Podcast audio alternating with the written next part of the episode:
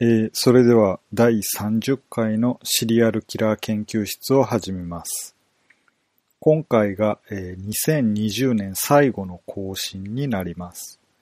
録音しているのは12月30日ですので、えー今夜の0時に、えー最後の、えー号が公開されます。で、えー最初の頃に比べるとだいぶ慣れてきました。で、1年が48週間で、まあ、各週で更新しているので、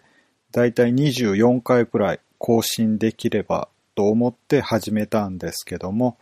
えー最初の頃は取りためてあったのもあって、えー毎週更新していた時期もあって、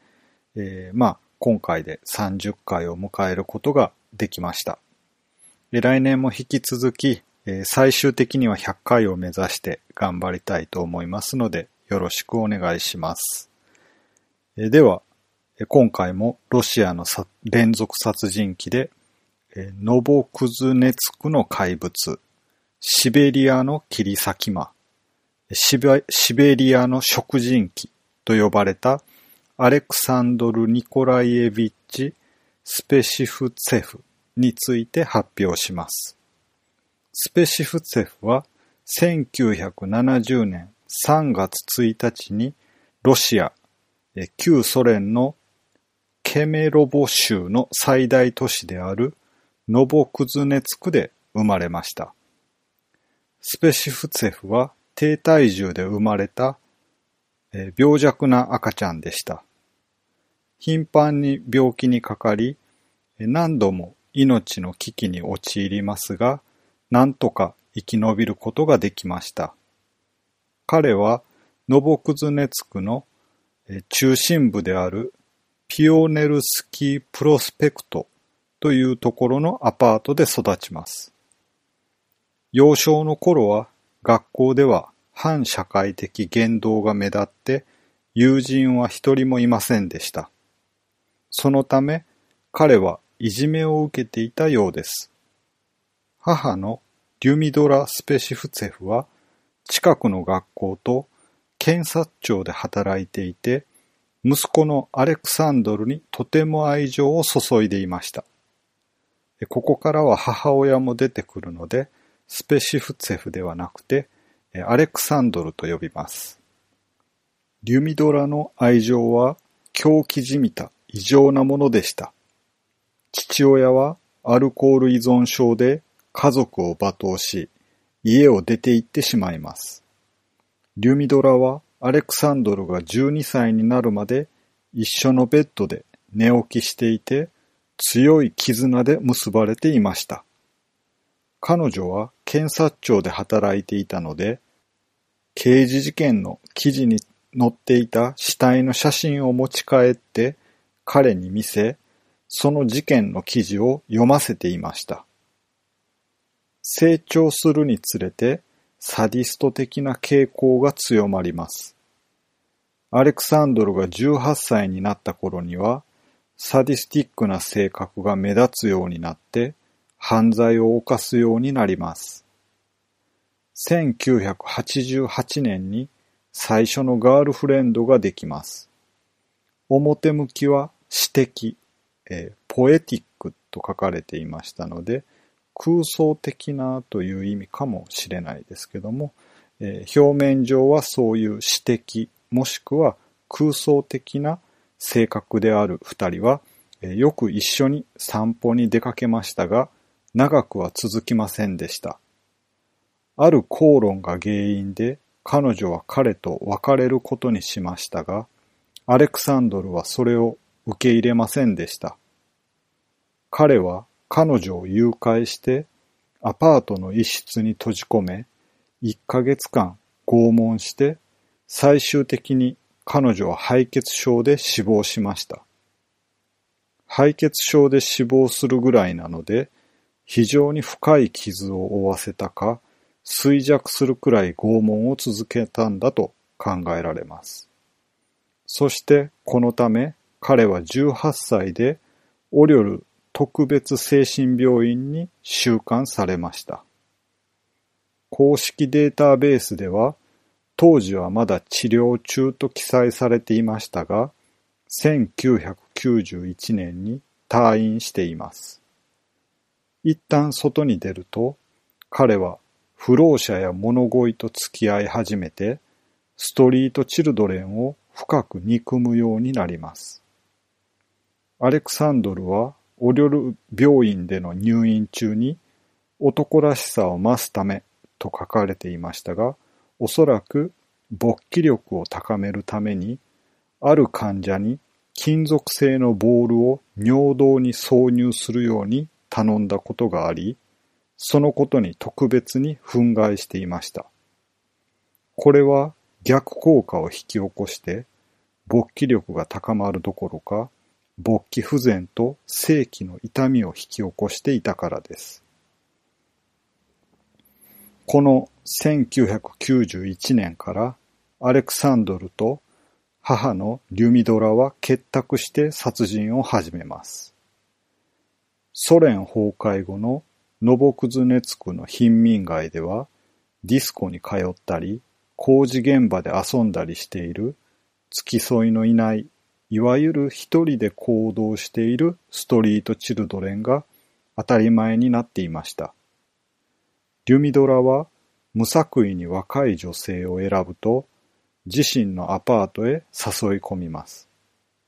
そしてアレクサンドルが拷問の限りを尽くし最終的に殺害しました。時には犠牲者の死体を食べることもあったようです。いわゆるカニバリズムです。犠牲者の死体はリュミドラが夜遅くにアバ川に捨てていました。1996年5月、彼は10代の少年6人を家に招いて全員を殺害しました。アレクサンドルは逮捕後に次のように語っています。死体は浴室に置いてカーペットで覆っていました。一週間後、母が訪ねてきました。翌朝起きると死体がなくなっていました。母が死体をどうしたのかは知らないし、聞きもしませんでした。まず、阿波川の土手に身元不明の子供たちの切断された頭部や胸部、腕などが打ち上げられているのが見つかりました。最初の頃は連続殺人とは考えられていませんでしたが、未確認児童が大勢行方不明になって初めて市内に連続殺人犯がいると疑われるようになりました。一方で、地方の内務局長の捜査官は、臓器密輸業者が市内で活動していると疑っていました。当時、コーカサス地方の複数の犯罪組織がノボクズネツクで活動していたため、警察は往復便の手荷物を捜索していました。さらに、数百人の内部部隊と警察官が犯人を捜索するために配置されて、オレグ・リルコフと考えられていました。このオレグ・リルコフというのも、えー、連続殺人犯です。えー、彼は小児愛者で強姦魔でもあって、ちょうど時期の被る1992年から1997年の間にサマラ州のトリアッティ市で37人、39人という説もあるんですが、未成年の少女をレイプして、レイプ被害者の2人を含む4人を殺害しました。話を戻しますと、数人の失踪した少女は、リュミドラと一緒に店を出るところを目撃されていました。また、リュミドラの息子、アレクサンドルは精神病院で治療を受けているリストに名前が記載されていました。ある朝、近所の警察官と配管工が、アパートのある住人が配管の詰まりを解消するためにアパートに入るのを拒否していた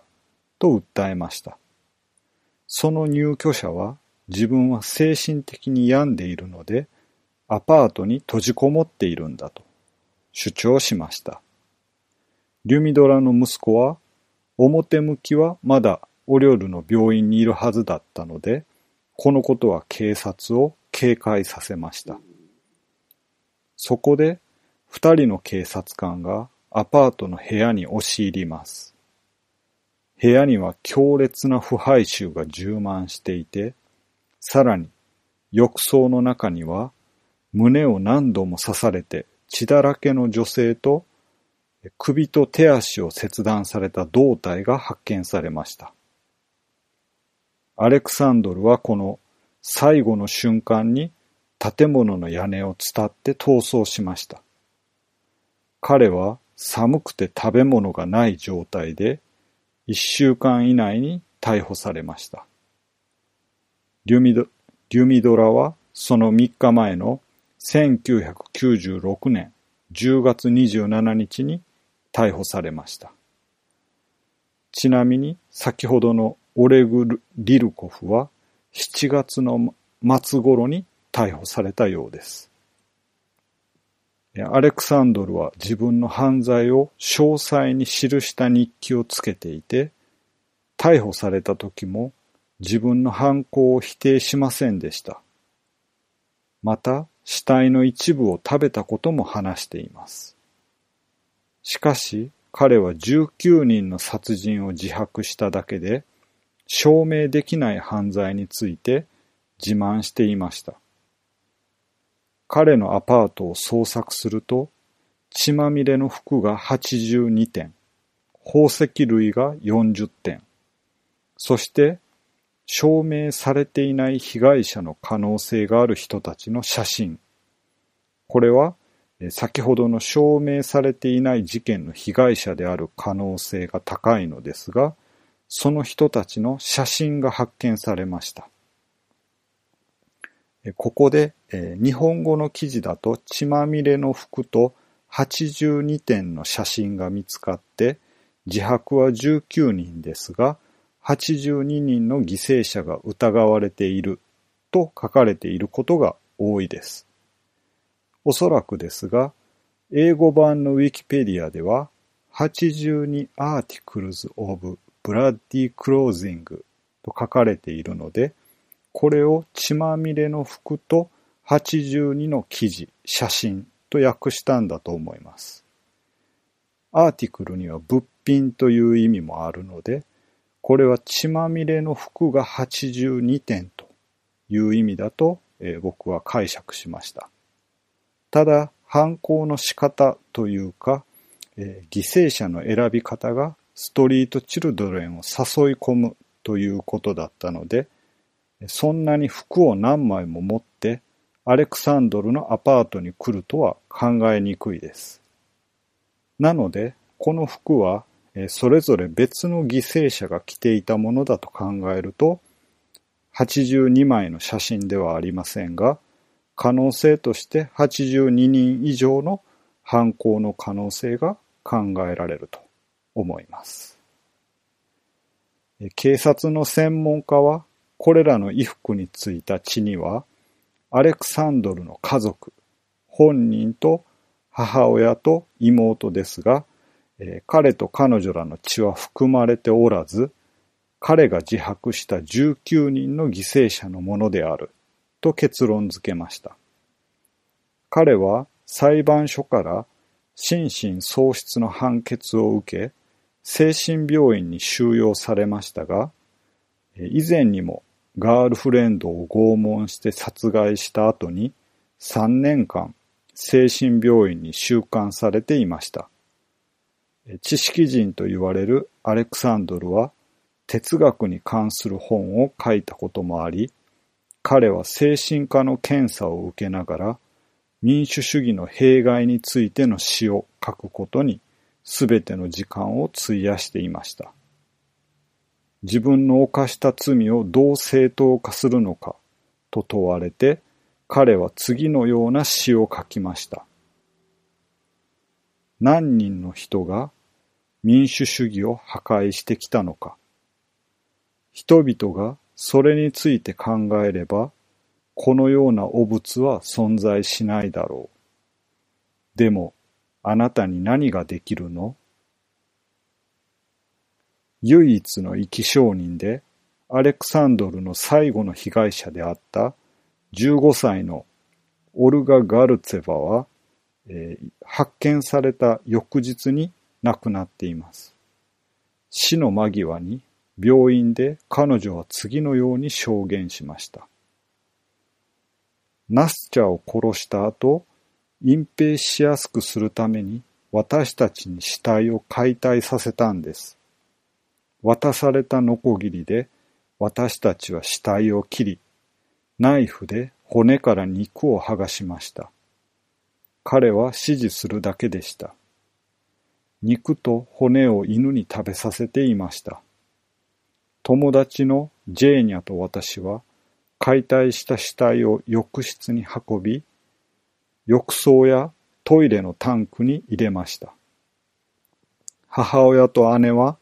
一部始終を見ているだけでした。彼女らも現場にいました。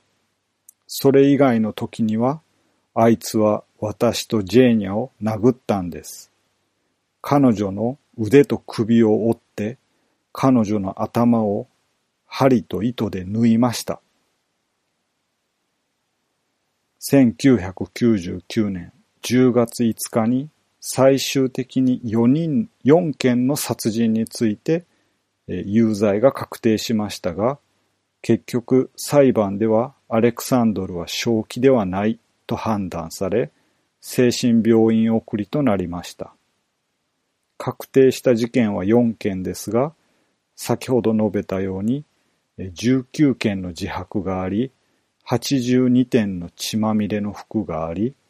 80人以上は殺害していると考えられています。現在は、えー、上新地域病院という完全な食事管理と金属製の鉄格子が完備された施設に入所しています。また、妹は無罪判決を受けていて、母親は13年の懲役刑を終えて、現在は釈放されています。彼の母親のリュミドラと彼の妹は殺人事件が起きたアパートからの引っ越しを余儀なくされたと書かれていたのですが、まあそれは、えー、当たり前のことだと思います。なぜそんなことを記事に書いたのかは不明です。もしかすると、ロシアでは、えー、引っ越さないことも多いのかもしれません。以上で、アレクサンドル・ニコライエビチ・スペシフツェフの研究発表を終わります。それでは、良いお年をお迎えください。